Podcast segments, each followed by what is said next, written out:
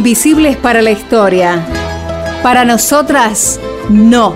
Y desde hoy, tampoco lo serán para ustedes.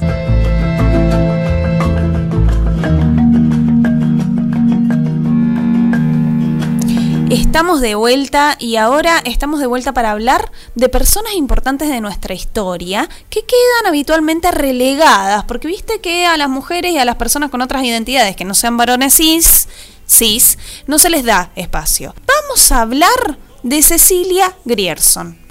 Según publica la Biblioteca Nacional, Cecilia Grierson fue la primera médica argentina, graduándose el 2 de julio de 1889 en la Facultad de Ciencias Médicas de la Universidad de Buenos Aires a los 30 años. Completó su carrera en el plazo normal de 6 años. Durante su transcurso fue ayudante de laboratorio de histología al tiempo que realizaba la práctica hospitalaria en la asistencia pública.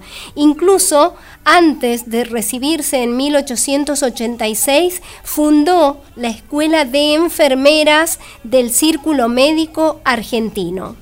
Apenas recibida, se incorporó al Hospital San Roque. Luego se llamó Ramos Mejía, dedicándose a la ginecología y obstetricia en 1891, fue una de las miembros fundadoras de la Asociación Médica Argentina. En 1892 colaboró con la realización de la primera cesárea que tuvo lugar en la Argentina y dos años después, en 1894, se presentó en el concurso para cubrir el cargo de profesora sustituta de la Cátedra de Obstetricia para Parteras. Pero ¿sabes qué? ¿Qué pasó? El concurso fue declarado desierto porque en aquellos tiempos las mujeres todavía no podían aspirar a la docencia universitaria. Desierto, como no existió ella, nunca se presentó. Exacto. Aire. Ay, Dios. Esto lo vivimos hace miles de años, evidentemente. Este es el patriarcado, ¿no? La actividad de la doctora Celia Grierson. Cecilia. Cecilia, Grierson fue intensa e ininterrumpida hasta su fallecimiento, que fue el 10 de abril de 1934. En 1892 fundó la Sociedad Argentina de Primeros Auxilios y en 1897 publicó Masaje Práctico, un libro precursor de la técnica kinesiológica y pese a la inhibición que recaía sobre las profesionales médicas de su sexo, de alguna manera ejerció la docencia universitaria dictando cursos sobre gimnasia médica y kinesioterapia en la Facultad de Medicina. Esto fue entre 1904 y 1905, desempeñándose como como adscripta a la Cátedra de Física Médica y Obstetricia. Adscripta significa que es como la segunda, no, no, es la docente principal, por eso lo dejan claro. Esta mujer me parece fantástica. Testaruda, sí, la peleó, ¿eh? Y podríamos decir que en cierta medida ella fue la que dio nacimiento a la kinesiología. Mira qué bien. En 1899 viajó a Europa para desempeñar en Londres la vicepresidencia del Congreso Internacional de Mujeres y luego realizar durante cinco meses en París cursos de perfeccionamiento en ginecología y obstetricia. Antes de regresar a la Argentina, visitó clínicas y establecimientos hospitalarios de renombre en Viena, Berlín y Leipzig. En 1900 fundó el Consejo Nacional de Mujeres y la Asociación Obstétrica Nacional. Diez años después, presidió el Congreso Argentino de Mujeres Universitarias y se destacó en la Comisión de Sordomudos del Patronato de la Infancia y en numerosos cargos y misiones que le encargaran las autoridades. Ella es Cecilia Grierson, la primera mujer médica de nuestro país. de nuestro país. Sí, médica en general, porque se recibió de la facultad, fue la primera, imagínate, estudiando entre todos varones, ¿sí? Con 30 años se recibió, lo hizo, hizo la carrera en 6 años, como en ese momento, para dejar bien en claro que todas las mujeres tenemos capacidad. El problema es que si no te permiten acceder, como en este caso ocurría con ella, y bueno, tenés que ir a los codazos, ¿viste? Tenés que hacerte lugar.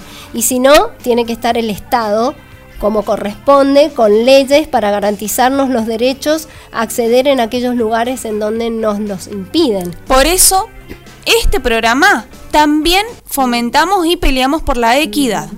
Así. Para que todas las personas tengamos una verdadera igualdad. Bueno, Anita, ¿se nos acabó?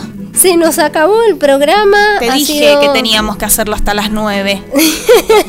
Sí, bueno, somos las dos unas fanáticas. si por nosotras fuera, estaríamos horas, horas, de hecho lo estamos, horas hablando de la educación sexual integral, hablando de estos temas que durante tantos años fueron negados, ¿no? Y que sabemos que debe estar en la escuela porque tenemos una ley, la 26.150, que dice que todas las personas de nuestro país que están en el sistema educativo, sin importar su edad, deben acceder a estos conocimientos. Porque fíjate vos, muchas de las personas que nos han estado escuchando, que nos han escrito, nos dicen que en su niñez, en su adolescencia, su pubertad, su juventud, estos temas no se hablaban.